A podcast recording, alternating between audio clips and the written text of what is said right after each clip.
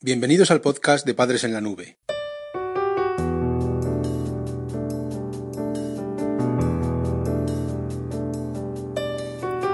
Hola madres y padres en la nube.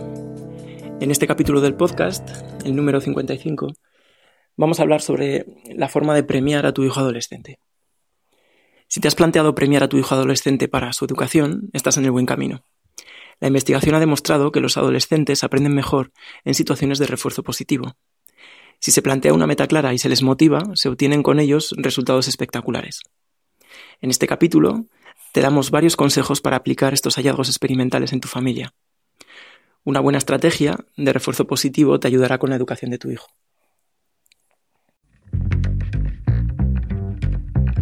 La Escuela de Padres Digital.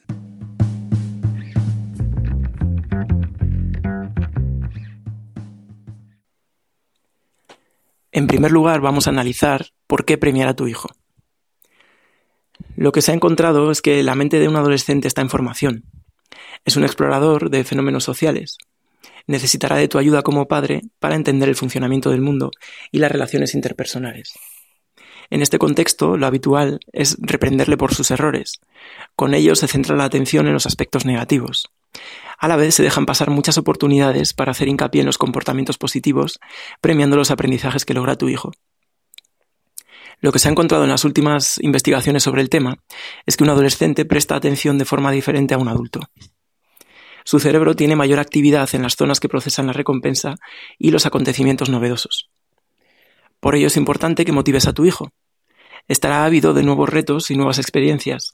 Si eres capaz de vincularlas a su educación, tendrás una buena base de trabajo efectivo como padre. Si quieres aprender más sobre los premios, también puedes escuchar el podcast sobre la eficacia de los premios para adolescentes, que también está en, este, mismo, en este mismo apartado.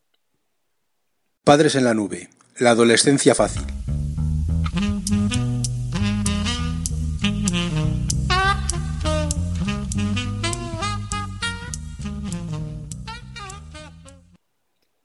En segundo lugar, vamos a ver los mejores premios en una familia. Lo primero que tienes que saber es que hay una serie de comportamientos que no se deben reforzar nunca. Suponen responsabilidades asignadas en casa y hay que asumirlas como obligación. Premiar este tipo de tareas, tales como limpiezas, estudio, asistencia a clase, pueden llevar a una confusión. No se debe incentivar su realización, puesto que se confundiría su obligatoriedad podrían ser percibidas como actividades extraordinarias cuando son esenciales para la vida familiar. Por otra parte, existen una serie de conductas que tu hijo libremente decide realizar y que favorecen la convivencia en el hogar. Esto significa que, por un lado, el adolescente voluntariamente asume su realización, y por otra parte, son comportamientos que ayudan a la familia. Este apoyo se puede experimentar de varias formas. Por una parte, puede facilitar el funcionamiento del hogar de una forma más apropiada, puede promover también relaciones personales entre sus miembros o puede incluso llegar a mejorar el clima familiar. En concreto, este tipo de conductas podrían incluir alguno de estos aspectos que te vamos a exponer ahora. Son seis posibles aspectos. Visita nuestra web padresenlanube.com. El primero de ellos es que pueden ser responsabilidades sobresalientes. A pesar de ser obligatorias, hay actividades que realiza tu hijo que se pueden evaluar en diferentes grados. Por ejemplo, su rendimiento escolar. Es fácil valorar a través de sus notas el resultado de su esfuerzo en clase. Esto es algo a considerar y premiar en función de su capacidad si las, calificaciones son sobresalientes. Reforzar positivamente su esfuerzo y premiar a tu hijo hará que aprecie su importancia y valore sus consecuencias. En segundo lugar, te planteamos el empleo del tiempo libre para actividades cooperativas. Imagínate que quieres preparar una receta durante el fin de semana y te has quedado sin ingredientes. Tu hijo está en el sofá disfrutando de su tiempo libre después del estudio. Si le pides que vaya a comprar los ingredientes y accede, podría reforzar esta conducta positivamente. Es un gesto que contribuye al buen clima familiar y que tu hijo decide realizar de forma voluntaria. Se debe tener en cuenta en estos casos que se trate de tareas que no pertenezcan a las obligaciones asignadas.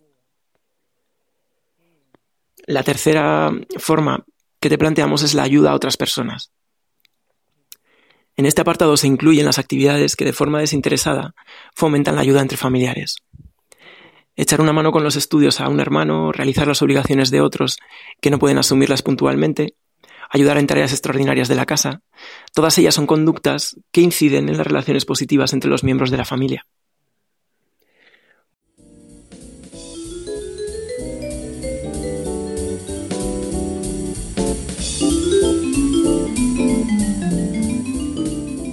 Recursos prácticos para padres en apuros.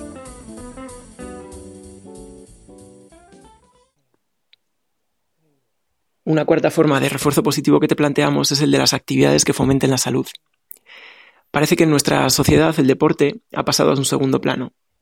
La OMS advierte de que la falta de deporte y el sedentarismo durante la adolescencia se están convirtiendo en uno de los problemas de salud más importantes de nuestro tiempo. Incluso la asignatura de educación física que se imparte hoy en día en nuestros colegios se puede aprobar sin haber realizado ningún tipo de ejercicio físico durante el curso. Considera la práctica deportiva y mantener una dieta adecuada como dos vías para poder premiar a tu hijo. Una quinta forma de premios sería la resolución de conflictos y el manejo de emociones. Un aspecto fundamental a explorar durante la adolescencia es la relación con nuevos grupos y personas. Esto es algo que ocasionará a tu hijo conflictos y problemas asociados.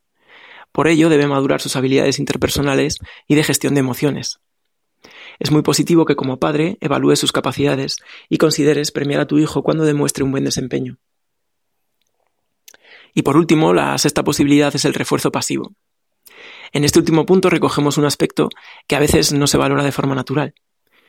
Considerando dos aspectos, que hayas establecido un sistema de normas con sanciones asociadas y que supervise su cumplimiento, el refuerzo positivo pasivo se basaría en la ausencia de castigos. Es decir, que si tu hijo no tiene castigos durante una temporada, eso implicaría que está cumpliendo las normas. Esto también sería susceptible de ser reforzado. Lo más habitual para poner en marcha el sistema es establecer un periodo de tiempo límite. Si durante este periodo no se ha producido ninguna sanción de cierta gravedad o un incumplimiento de normas grave, se consideraría que debes premiar a tu hijo. Por ejemplo, imagínate que tu hijo es muy desordenado. Si se da el caso de que cumple una semana con su habitación en orden, podrías plantearte otorgarle una recompensa por ello.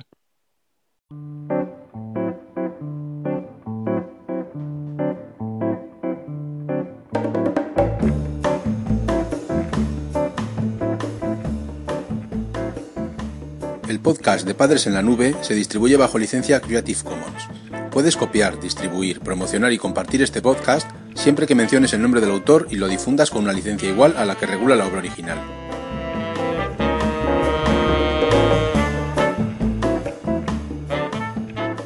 La música que has escuchado en este capítulo pertenece a los grupos Boom Boom Beckett, Exy Style, Lily Rambelli, Nuyas, Souljas y Star Rover.